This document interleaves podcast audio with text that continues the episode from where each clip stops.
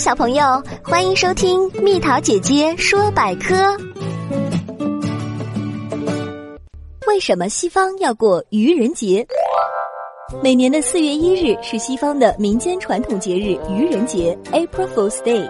较普遍的说法是起源于一五六四年，法国首先采用新改革的纪年法，也就是格里历，以一月一日为一年的开端，改变了过去以四月一日作为新年开端的历法。一些因循守旧的人反对这种改革，拒绝革新，他们依旧在四月一日这天互赠礼物，组织庆祝新年的活动。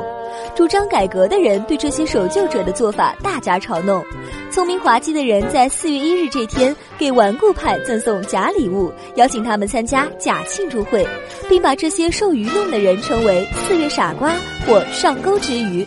以后，他们在这天互相愚弄，日久天长，便成为法国流行的一种风俗。该节在十八世纪流传到英国，后来又被英国早期移民带到了美国。起初，任何美国人都可以炮制骇人听闻的消息，而且不负丝毫的道德和法律责任，政府和司法部门也不会追究。相反，谁编造的谎言最离奇、最能骗取人们相信，还会荣膺桂冠。这种做法给社会带来不少混乱，因而引起人们的不满。现在，人们节日期间的愚弄欺骗已不像过去那么离谱了，而是以轻松欢乐为目的。